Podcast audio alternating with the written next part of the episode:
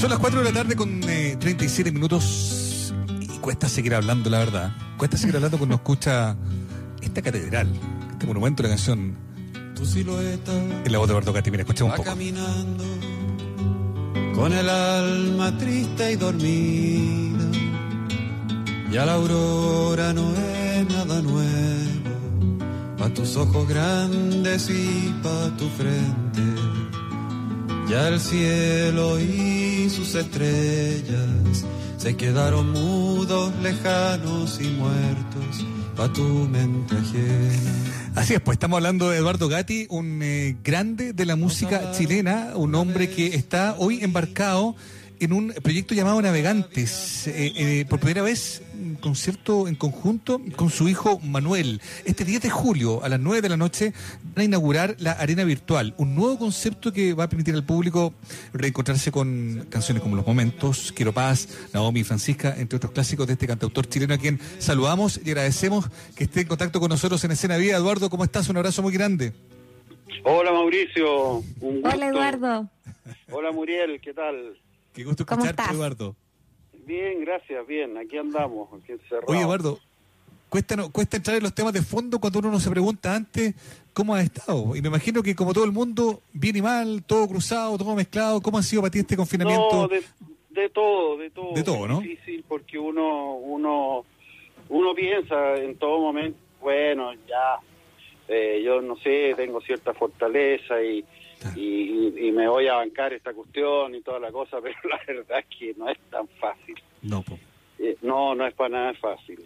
Y, pero bueno, me imagino estamos todos en eso y hay que ser solidarios nomás entre Oye. ¿y te ha costado, te ha costado desde lo, no sé, familiar, doméstico, o, o, o- o quizás también te ha permitido abrir un espacio, por ejemplo, como para conocer este proyecto artístico, esta idea de, de ir inventando algo nuevo? ¿Cómo ha sido? Sí, bueno, no, en ese sentido ha habido harto, harta pega, en el sentido de, de, de- de- de proyectos y, y cosas entretenidas. Pero, pero por otro lado, claro, está el, está el tema, el tema de los amigos, el tema familiar, que uno tiene ganas de verlo y además que cuando uno los ve tiene ganas de abrazarlos con la gente, ¿sabes? Así es. Mm. Bueno, y, y justamente para, para eso también es este espacio, ¿no? En, en el fondo, eh, um, hacer algo con tu hijo, eh, Manuel, eh, es, es algo que, que los ha unido siempre con la música, eh, Eduardo, y, y que nos puedas contar un poquitito de, de- de cómo ha sido quizás eh, poder hacer este trabajo con él, hacerlo en línea. no habías hecho un concierto online antes, entonces cuéntanos un poquito cómo ha, cómo ha sido para ti también esta experiencia.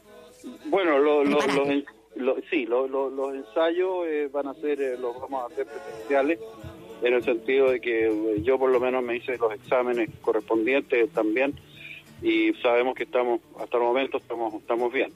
Así que los vamos, los vamos a poder hacer en vivo porque en realidad es, es más complicado, hay una serie de detalles que, um, que complican un poco la cosa haciéndolo online. Así que mm, los, ensayos los vamos a hacer y la actuación también, obviamente, que también va a ser en vivo, tomando todos los recuerdos eh, pertinentes, digamos, con todo el, el equipo que va a trabajar con nosotros también. Oye, Eduardo, ¿y cómo ha sido para ti explorar esta, esta plataforma, estas estas nuevas maneras tecnológicas de, de- de comunicarse con la Sí. gente? Te lo digo porque, digo, tú eres de otra escuela y uno no, no, no, necesariamente dialoga tan fácil con, con, estas, eh, eh, con estos nuevos lenguajes, ¿no? ¿Cómo ha sido para ti? No, la verdad es que es que eh, no, no ha sido una, un, una- un desafío o algo así. Eh, la verdad es que encuentro que es un, un, eh, un medio que ya hace rato que estaba con nosotros. A mí ahora lo que me gusta de que está pasando ahora es que es un medio que también se está perfeccionando mucho. Está evolucionando en forma muy rápida, dado lamentablemente por una pandemia, pero pero eh, todas las cosas, digamos, tienen un lado oscuro y un lado luminoso también. Claro. Y, y creo que, que, que esto eh, va a ayudar mucho a que estas plataformas se vayan perfeccionando, se pueda perfeccionar la imagen, se pueda perfeccionar el sonido y la interacción, obviamente, con el público. Oye. Eduardo, y más allá de lo técnico, esa es la pregunta, eh, ¿cómo se hace para abrazar que tú decís, claro, uno quiere ver a sus amigos y no solo los quiere ver, sino que los quiere abrazar, pues a la familia, qué sé yo, a la gente que podemos ver. ¿Cómo hacemos para abrazar, cómo hace un músico como tú, un cantautor como tú, para abrazar a los que escuchan, a los que miran en la pantalla em, con tu música a través de estos, de estos lenguajes, de, de estas plataformas?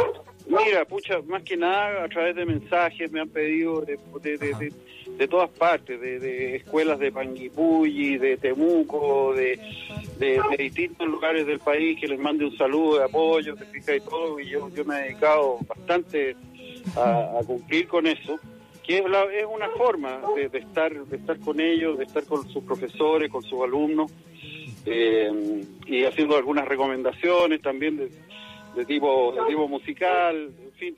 Ah. Eh, en ese sentido, todo bien activo, la verdad. ¿Ah? Qué, bueno. qué bueno, que se dé harta interacción ahí. Estamos conversando con Eduardo Gatti, cantautor, para hablar de este concierto, por cierto, que va a ser el 10 de julio a las 9 de la noche. Ya les vamos a dar ahí las indicaciones de las redes donde van a poder encontrarlo, eh, pero que tiene por nombre Navegante. Parece que ese nombre te acompaña eh, hace 50 años que está ese concepto dando vuelta, como que ser navegante es parte de tu, de tu ser, Eduardo, hasta a estas alturas. Eh, sí, sí, hoy día soy más bien un navegante virtual porque no, no, tengo ni siquiera un bote, pero, pero, pero sí, es una, una experiencia que, que me marcó toda mi vida. Y, y, además el hecho de poder haber hecho la canción, el tema principal del último grumete, fue una forma de poner todas esas vivencias en una canción. ¿No? Eh, y, de alguna forma el mar está presente en muchas de mis canciones, muchas, porque eh, si hay algo que, un, elemento que me, me, fascina es, es, el mar, ¿no? Oye, eh, y, si eso es verdad, si, esto ha sido un viaje, si la vida es el mar, y tu música es la embarcación y tú eres el navegante, ¿cómo lo hacemos para navegar esta agua turbulenta? Hemos hablado con un montón de músicos que, claro, eh, eh, se sienten también como complicados, ha habido una situación de desmedro, de, de, complicación, de estar viviendo lo que estamos viendo. Yo sé que tú, claro, dices, has tenido harta pega, has estado bien, pero desde el lugar que te toca, siendo un músico que, que, sintoniza con, los colegas, con, lo que pasa con la gente que hace tu mismo oficio, ¿qué te pasa a ti cuando, cuando ves que ha sido complicada el agua que estamos viendo hoy día? Sí, no, yo cuando, cuando dije harta pega, dije que, que, que muchas cosas, digamos, de interacción, eh, de, streaming, de, de, de, conversaciones, de WhatsApp, de, de mil cosas así. Pero pega, pega de músico, la verdad es ninguna. O sea, estamos todos en las mismas, estamos todos desde yo el último, la última vez que toqué fue fines de febrero y, sería todo. Entonces, realmente hay, músicos que están viviendo situaciones dramáticas. Eh, tenemos menos mal que la, la SCD se puso ahí con, con algunas... algunas asistencia. Eh, sí, con una asistencia bien, bien importante en realidad. Eh, y es de esperar que estamos a la espera todavía de lo que va a hacer el Ministerio de Cultura, que todavía llevan dos meses, pero, sigue siendo un misterio. Siguen sacando cuentas, pero no han tomado ninguna decisión concreta. ¿Qué te, qué te pasa a ti con eso? A mí me, molesta un poco. En realidad, abrir una línea de concurso a esta altura lo mm. encuentro absolutamente inoperante. Eh, sencillamente esos 12.500 millones o qué sé yo, estuve sacando las cuentas y se podría perfectamente repartir una cantidad de plata importante en, todos los músicos, por lo menos los músicos que están dentro de la CCD o que están sindicalizados, o sea, que, puedan ser identificados como tales, ¿se fija? Eh, o la asociación de músicos que cantan en las micros, por ejemplo, que también tienen una asociación, tienen un sindicato, tienen todo. Entonces es fácil, es, relativamente fácil eh, hacer un, contabilizar eso y según la cuenta que yo sacaba más o menos se le podrían haber pasado perfectamente 200 o 300 mil pesos mensuales durante tres meses con esa plata. ¿Se fija? Sí, pues es la Pero no abrir, una línea concursal, imagínate lo que es eso, todo el trámite que significa evaluar eh, quién queda, porque al final van a quedar algunos nomás como siempre. Claro. Entonces, creo que políticamente es un error.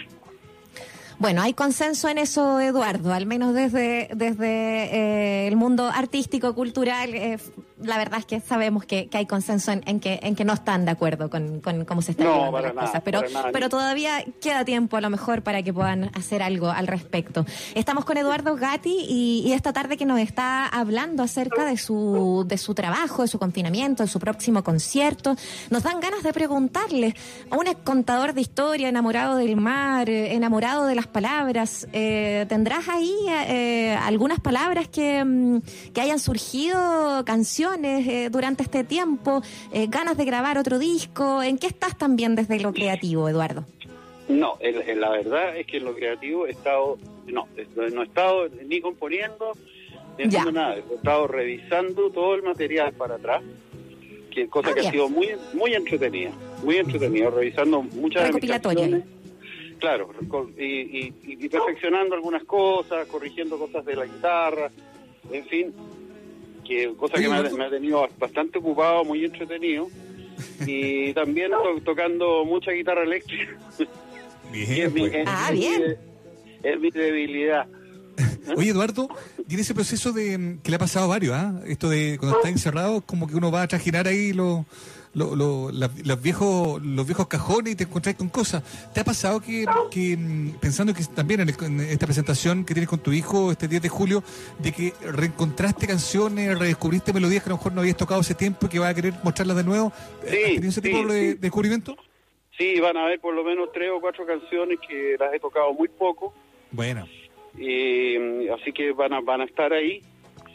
Y yo creo que vamos a, vamos a pasar un, buen rato. Va a ser una hora más o menos eh, en que vamos a recorrer muchas cosas. Van a estar obviamente las canciones también más conocidas. Eh, yo voy a hacer una pequeña parte, tres o cuatro canciones al comienzo solo y después me acompaña durante todo el resto del recital. ¿Mm? Buenísimo. Oye, se, queda poquito, ¿eh? no, no queda tanto para ese recital, va a ser este 10 de julio, así que eh, a, tomar nota que a través de las redes de ustedes. ¿Por qué no nos cuentas dónde lo vamos a encontrar, eh, Eduardo? Bueno, esto, esto es en arena virtual. Ustedes yo creo que tienen más detalles técnicos, ¿ah? esta parte yo, no la manejo mucho. Arena virtual, una nueva plataforma también que se, que se abre. Eh, vamos a tratar de hacerlo técnicamente lo mejor posible, aprendiendo de muchos errores que se han cometido antes. Ya. Eh, y eh, bueno, es el, esto es el, el 10 de julio a las 21 horas, como decías tú, y esperamos que se nos, se nos una mucha, mucha gente. Eso. La invitación queda hecha entonces, Eduardo. Un gusto, como siempre, hablar contigo aquí en nuestra radio y que te vaya muy, muy bien. Esperamos escucharlos entonces el 10 de julio. Un abrazo. Muchas gracias. Un abrazo muy grande. Un abrazo a los dos. Gracias por esta entrevista. Muy amable. Gracias. Gracias, Eduardo.